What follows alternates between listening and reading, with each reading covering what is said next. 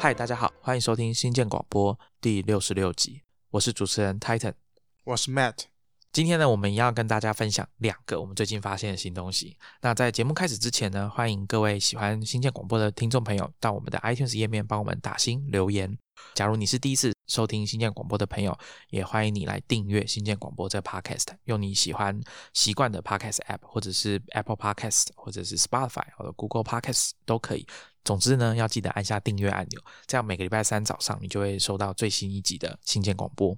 那也欢迎你来订阅我们 Star Rocket 的电子报《科技创业周报》，每个礼拜三晚上九点半出刊。最后呢，也不要忘了来我们的部落格 blog 打 Star Rocket 打 I O 来看看我们编辑写的关于科技创新与创业的故事。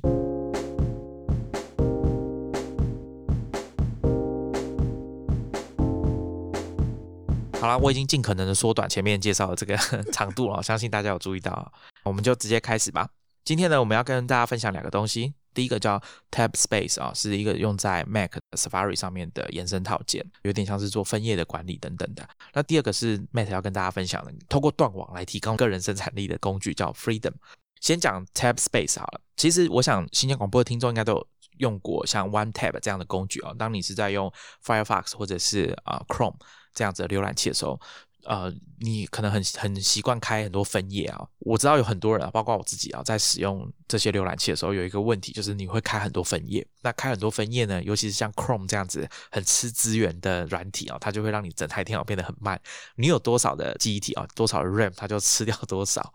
所以有些人他开的 Tab 真的开的太多了，他需要一个管理工具，所以就有 One Tab 这样子的浏览器的套件的出现。因为当你 Tab 多，除了浏览的体验变差，电脑速度变慢之外，另外一个就是你要找一个 tab 的时候，你其实不好找。假设你开了三十个、五十个 tab 好了，你要找某一个 tab 的时候，其实你是没有办法很快的把那个 tab 找出来。那个标签缩到超级小，对，就只有一个，基本上就是一个方形，只有一个方形可以让游标让你点的。所以 One Tab 它就是把所有网页的名称跟它的连接啊，把它放到同一个 tab 里面，变一个有点像是列表吧，把它做成一个列表。所以其实你总共就只有一个 tab，所以它叫做 One Tab。那这些浏览的记录都是可以把它汇出，好，然后或者是你可以还原，把这些 tab 再丢回去，把这二十个 tab 再把它丢回去，这样子。那但是 Safari 啊，Safari 很尴尬，它就没有 One Tab 就支援 Saf，就 One Tab 就不支援 Safari。那我自己在使用还是以 Safari 为主啦，因为它比较没有那么吃电脑的资源，因为我的电脑比较慢啊，是二零一五年的 MacBook 啊，就是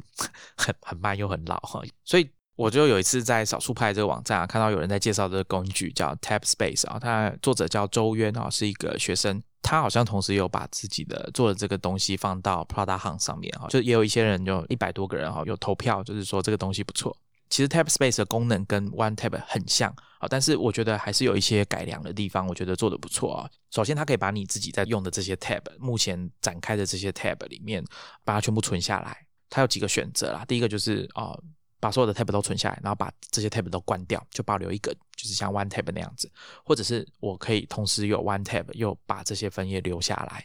它在保留下来的这些 tab，这些你在看的这些分页的记录里面，它其实还有一些。后续的可以后续使用的一些功能，比如说像 One Tab 有打星号嘛，我记得好像有打星号，或者是你可以重新命名你的 One Tab 的这个区块哦。它比如说像我在研究啊某一集的新建广播要做的素材的时候，我就可以把这一整批的内容都叫做新建广播第几集的素材。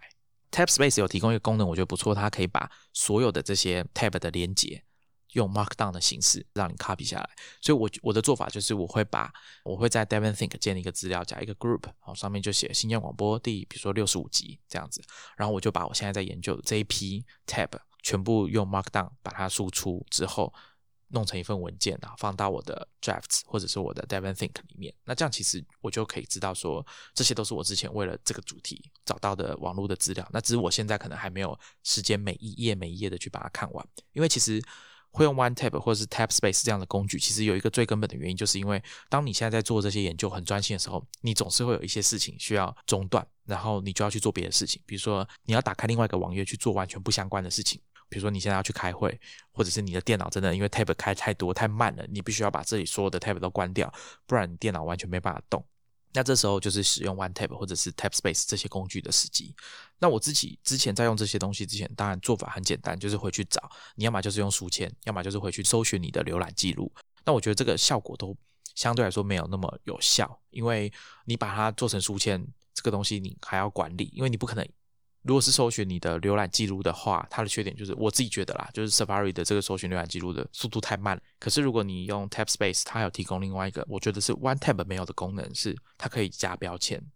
所以你的 tab 一整个群组，你可以加上不同的标签。像我现在有三个标签嘛，一个是 favorite 啊，就是它内建的这个打星号的。那另外一个是 research，就是我做研究的东西。那还有一个可能就是购物。像这样的简单的设计就蛮好的，它可以让你输出各种形式，比如说可以用 HTML，可以用 Markdown，然后也可以纯文字。那它也可以 import OneTab 的资料，好，所以当你想要换浏览器了，从 Firefox 或是 Chrome 换到换过来 Safari 的时候，你就可以把你 OneTab 的资料直接带进来。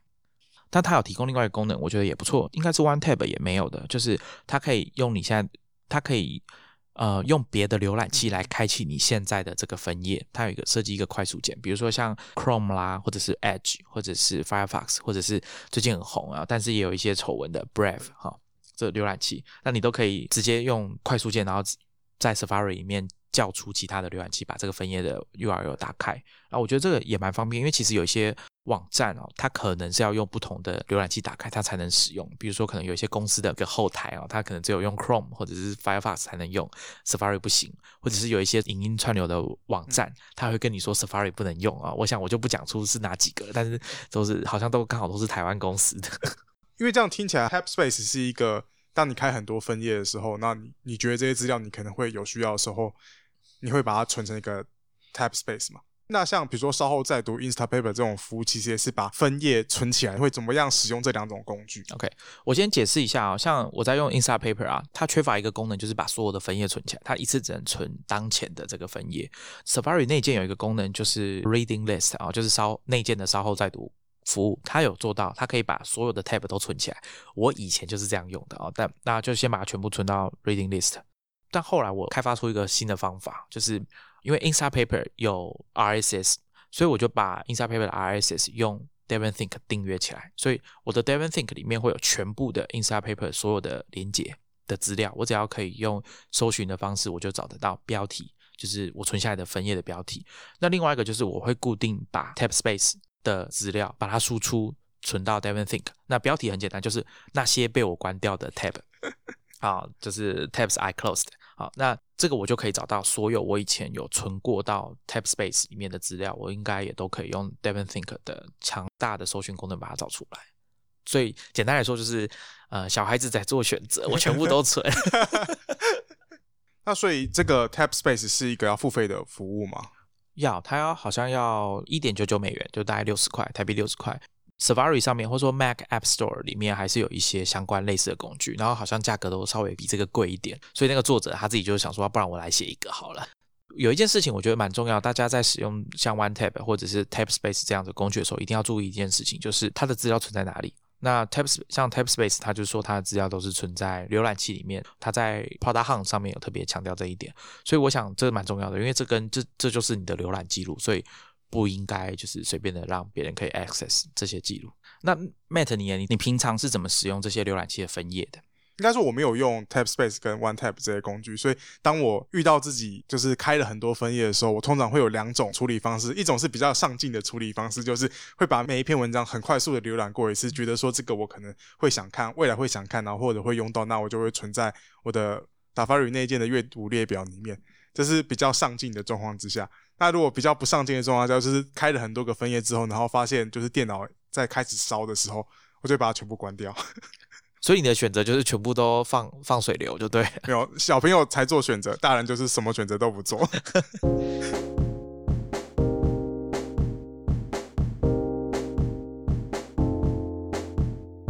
接下来呢，这个 Matt 要跟大家分享一个，就是透过断网啊来提高生产力的工具，叫 Freedom。好，那这个 Freedom 如果大家有听过我们在新鲜广播第五十四集。数位基金主义来场科技大扫除吧！那这在这集节目里面，我们是要讨是讨论 Carl Newport 的深度数位大扫除，那它的英文书名叫做 Digital Minimalism，里面的时候就有稍微提到 Freedom 这个 app。那它的功能就像刚刚泰森讲一样，基本上就是透过断网让你提升生产力。那实际的功能其实它是可以让你设定在固定时一定的时间内，让电脑没有办法连上特定清单里面的网站。我接下来会简单讲一下，就是我过去使用类似产品。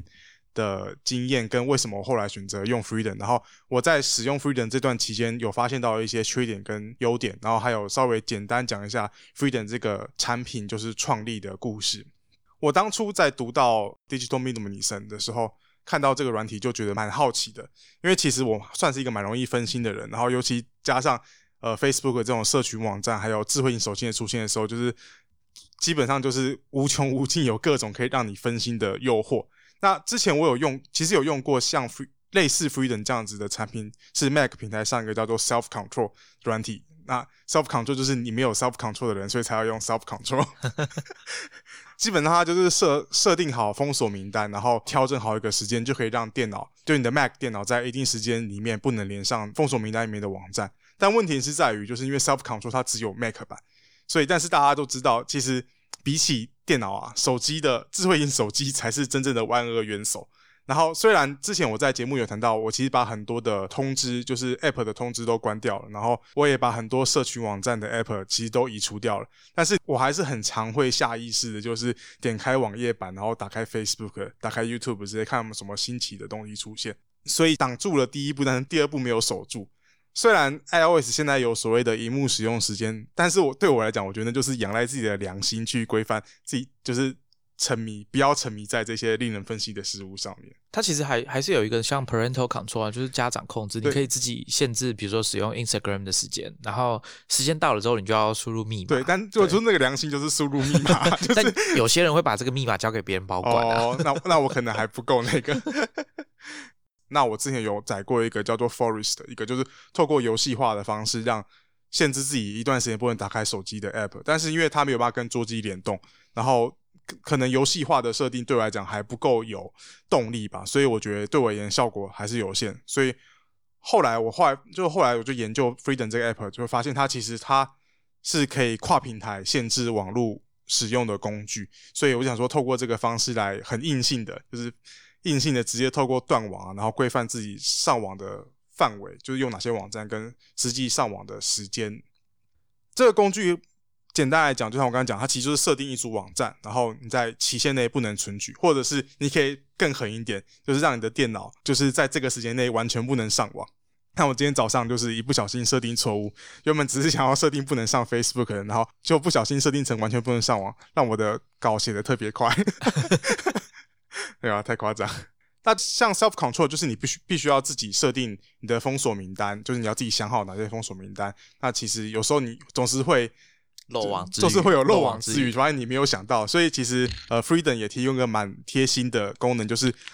它有一些分类好的群组，比如说呃 social network 啊，然后 shopping 啊，然后 blog 啊这种，就是帮你分类好的东西。然后它也会特别，就是会会比如像 Facebook、Instagram。Snapchat，然后 Slack 这种各式各样的比较主流，可能会造成分心的服务或网站，也都有标出来。那你可以直接用打勾的方式，你就可以挑选说，哦，这些是我认定会分心的网站，那可以要在等一下的时间里面封锁住。另外，当然你也可以手动加入，因为毕竟像 Freedom 这样子的 App，其实是以欧美的用户为主，所以比如说我就会加入，比如说 PTT 啊、Plurk 啊。迪卡、Mobile 零一啊、巴哈姆特啊，这些就是台湾的用户才会知道的分析、令人分析的网站。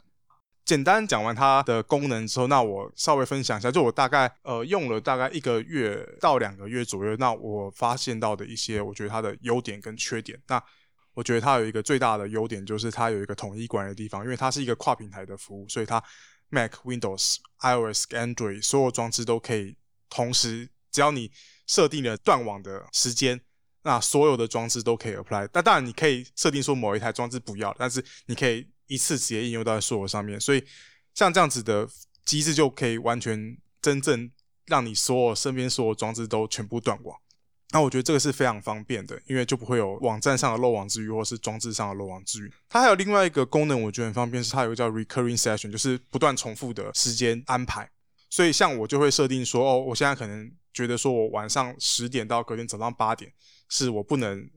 比如说上会让人分心网站的时间，我只能拿来做很有生产力或者说就不用网络的时间，我就会设在 Freedom 里面设定这个 Recurring Session，然后就是把你的所有装置都设定在晚上十点到八点不能上分析网站。那这样子，你想要上网，你抗拒不了那个欲望的时候，你想连上网的欲望的时候，你打开来你还是没办法上网的，你就得很认真的去做该做的事情。那 Mate，我听你这样讲啊，其实你应该已经用了一段时间了，你有没有感觉很具体的不一样的地方？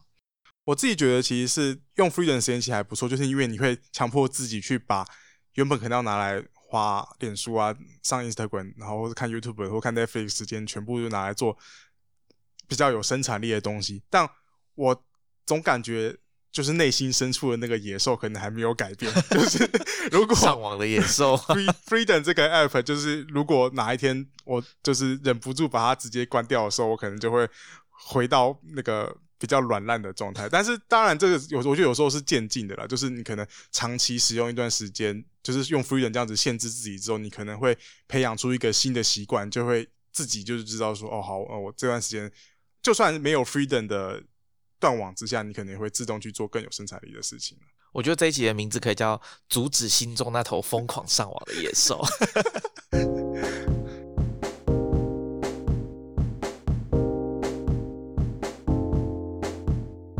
我其实没有办法像 Mate 那么那么就是去使用 Freedom 这样的工具，但我之前有做出一个我觉得算是小小的一步了，就是我把 Facebook 的 App 丢到我的 iPhone 档案夹的深处。我现在只用网页版的 Facebook，然后也没有把它放在我的 iPhone Home Screen 的第一页，把它移到第二页去了。所以我的确要回去看这个 Screen Time，或者是我自己的感觉、主观的感受，的确是很少会在没事莫名其妙的这种。吸反射性的打开 Facebook 在那边滑，就大概几乎都只有确定工作上面的东西的时候才会去打开。哎，Matt，那我很好奇哦，请你跟大家解释一下，说它的 Freedom 的运作机制是怎么样？因为像你的话，你是用 Mac 跟 iOS 嘛，那我想它控制你装置联网的这个能力的方法应该是不太一样。我稍微看了一下，他的说法是 Mac 的话，它是利用代理伺服器的 Proxy 的方式，然后这个 Proxy 会控制哪些网站不能接受。它透过这样子的机制去，呃，让你没办法上特定的网站的。那在 iOS 部分的话，我看他的说法应该是用两种两种机制，一个是用 Safari 内内建的所谓的内容阻挡器，就它应该也是会把这些网站就是透过内容阻挡器的方式去做阻挡。那可是因为这样子只能限制 Safari 上面的浏览，所以呢，它另外它另外一个层面是用 VPN 的方式去控管流经过手机的内容，所以也会让 App 这一端就是，比如说像 Netflix，那因为它必须要跟 Netflix 伺服器连接嘛，那它用 VPN 的方式就会挡掉 Netflix 的连接，所以你不你就没办法用手机看 Netflix。那但是刚刚讲的这个 Proxy 跟 VPN 啊，我觉得也会可以延伸到，我想我在使用过程中发现 Freedom 的两个缺点。第一个是我自己觉得是在电脑版 Mac 上特别明显，就是因为它是用这种代理伺服器的方式，然后我就会发现有些网站。虽然它不在我的封锁名单里面，但它可能因为有需要连线到那些被封锁网站，比如说 Facebook 的 Pixel 的关系，我觉得它会有明显拖慢那些网站的速度。就是我我自己的使用上的感觉，那是不是因为这样的原因，我有点不确定。但是你会发现，就是你你想要上认真的网站，速度一样会被拖慢。然后因为 iOS 机制的关系，所以让 Freedom 的城市没有办法一直在。背景执行，所以我有遇到，就是我从电脑这端设定，就是说我希望电脑、手机在某个时间都不能连上某个网站，我这个时候必须要手动打开 Freedom 的 App 之后，它才可以真正的把网站挡住。也就是说，你每次更新设定的时候，你的手机 App 最好是重新打开一次。对，会这样会最好。还有就是有些 App，Freedom 自己有特别点名，就是 Facebook 跟 Instagram 的 App 能够逃出 Freedom 的手掌心，就是真的太夸张了。就是他们的机制不知道什么机制的关系，所以可能让原本的连线还有维持在，就是维持在背景连线，所以就算 Freedom 开启了之后都不会被挡住。那他的建议方式就是你必须要。打开航空模式再关闭，让连线重新连接之后，那 Freedom 才会真的有效。当然，还有就是它的缺点，就是它不能封锁推波通知，因为封锁通知的机制不一样，不一样。对，我觉得这几个是目前 Freedom 使用上，就是可能是因为实际网络机制，因为应该说就是因为 Freedom 毕竟它某某种上不是那么自然我觉得与与其说是 Freedom 的问题，不如说是 iOS 系统的一些限制，导致它没有办法做到彻底的控制你整个系统啦。那我讲一个，我觉得他个人觉得很废的功能是，因为大家有时候会讲说白噪音嘛，那它其实有提供一个白噪音的功能，你可以选择，比如说纽约啊、柏林啊、什么雷克雅维克、斯德哥尔摩当地的咖啡店的背景声音，就是让你当白噪音。我是不知道这个功能到底要干嘛。这两件事情会会并在一起，就是提供白噪音加上断网 这两件事。不知道我自己我自己的习惯是这样，就是我不会我的白噪音不会选择用咖啡店，因为那些人讲话声音其实还是蛮骚扰的，所以就是如果真的要专心，我会选择一些比如说海浪啊，或者是下雨声啊、树林这种声音。不知道我没有这个习惯，我要么就听音乐，要么就没关系，我不需要白噪音。对我我我我可能需要白噪音，但我不要咖啡店的噪音。OK 讲完这些之后，我稍微讲一下它的试用机制跟收费。它的收费方式有买断跟订阅两种，就它同时都有。哦，注册的话可以试用七次，就是七个 session，就是你可以设定七次你哪些网站要被阻挡。应该说它的 session 就是你你十分钟也是一个 session，你八个小时也是一个 session。那它买断制的定价的话，现在是一百二十九块美元。那但是因为最近这段时间，他的名义是说，就是因为疫情的关系，希望大帮助大家在家好好工作之类的，所以他现在有对折的优惠，所以是六十四点五美元。那我也是在这个价格下买了买直接买买断制。哦，对，那大家订阅制的话，只是每个月六点九九美元，但是你也可以采取年付的方案。那它年付的话是平均每个月二点四二美元。哦，那折扣蛮多的。对，基本上他应该没有希望你只买一个月啦。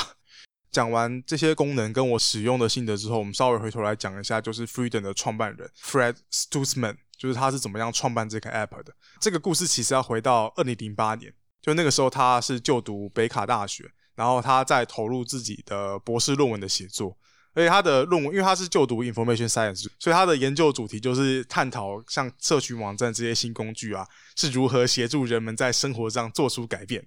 但有趣的事情就是，他的这个研究主题其实就是他自己最大的障碍，就是这些社群网站反而其实是完成论文的最大阻碍。我想这个各位有读研究生、博士班的听众应该都很能体会吧。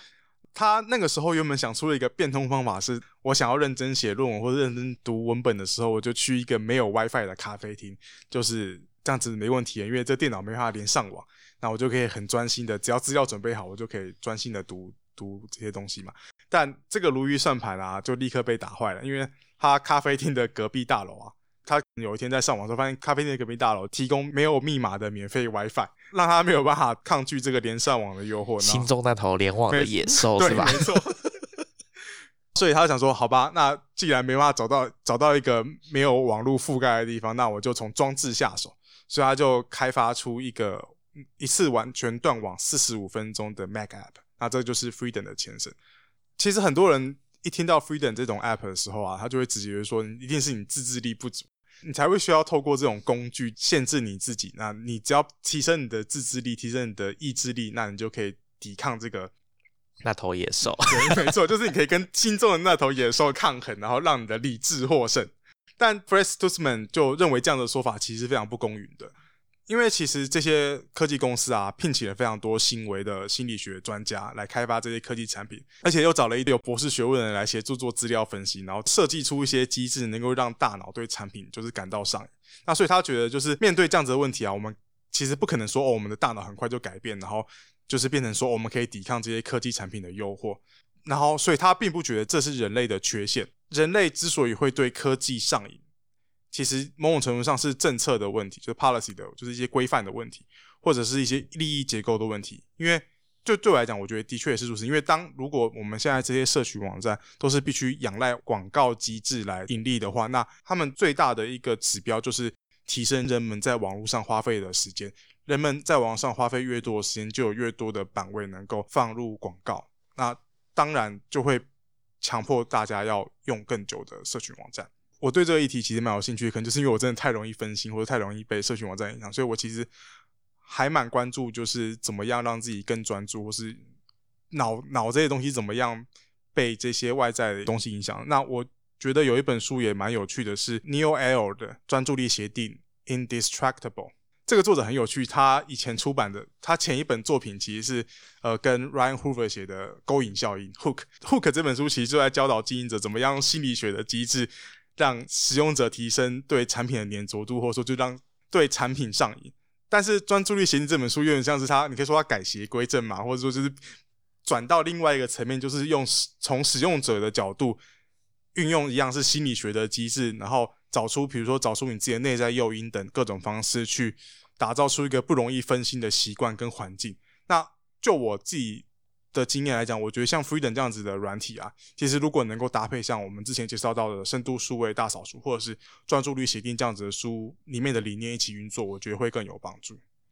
我用的工具好像比较是需要使用者自己主动去控制的，比如说像 Timing 好了，这个工具我们之前有写过一篇文章在我们的部落格里面，它基本上就是比较进阶版的 Screen Time 嘛，就是它可以列出你使用各个 App 的时间。甚至是使用某个网页的时间，所以其实它就是还是要由你自己使用者自己来掌控，但是它可以提供数据让你做自我检讨，说，哎，你现在上网的时间，或者是使用 Safari、使用 Chrome 的时间是不是太长了？那你有没有专注在你的生产力工具，或者是某一些你可以把它克制化某个专案的工具组合里面？的这个工具的时间，你使用的够不够多？那它会帮你制作一个生产力分数，每天你可以设定一个时间，然后它就跳出那个分数，然后让你检讨一下你前一天、前一个礼拜或者是前一个月哦，过去一整年下来的表现是怎么样？它有一个数据可以统计。这一类的工具其实蛮多的，大家也可以上网去搜寻一下。前一段时间哦，因为 John Gruber 的推荐啊，我去买了一个，我去用了一个 App 叫做 Radio Silence，就像这个。人家在讲 radio silence，其实就是在讲说，当你在进行比如说军事行动的时候，你就要把这个啊对讲机关掉啊，把无线电关掉，这样才不会被人家发现啊。那他的意思就是拿来阻止你的 app Mac 里面的 app 联网这件事情。那它的同时可以做到另外一件事，就是可以监控你的 network，就是监控你的连线。那你也可以决定要把哪个连线把它关掉。比如说，你把这个 Radio Silence 打开，你就可以看到你现在电脑上面有哪些城市正在联网，包括你的 Safari 或者是 Chrome 上面的浏览器的延伸套件，就是 extension 哪一个在联网，你都可以，它都可以帮你抓出来。那你可以针对单一的联网行为去控制它。所以像我刚刚讲啊。Tab Space 有没有联网？其实你就打开来看，把 Radio Silence 一起打开，你就知道它有没有联网。这可以做一个简单的验证。那它上面也会列出这些所有的城市联网的次数、频率，它都有做类似像 log 档的记录，把它记录下来。所以其实你都可以看得到。但这个东西跟 Matt 讲的这个 Freedom 有点不一样了。然后这也还是要仰赖你自己主动的把把某个城市把它放到这个名单里面，把它关掉。呃，禁止它上网，或者是手动自己把它关起来，它没有办法做到排程啊这样的工具，因为本身工具设计的目的并不一样嘛。我自己是现在还没有觉得说严重到，可能我自己没有自觉啊，就是没有严重到需要使用 Freedom 啊。但我想有这个工具，应该对有一些真的有一些听众，他比较需要和高度的专注力的时候，可能是一个可以试试看的工具。那今天我们跟大家介绍这个 Freedom 啊，我觉得蛮有趣的。欢迎各位听众啊，如果你有一些关于啊类似 Freedom 的这种控制上网时间，或者是甚至把网呃甚至断网的这样工具，或者是你的具体的做法去处理这种上网的这种成瘾的状况，或者是为了单纯为了要提高你的专注力，欢迎大家来跟我们分享你的做法。那我们今天就跟大家聊到这边，我们下一集见，拜拜，拜拜。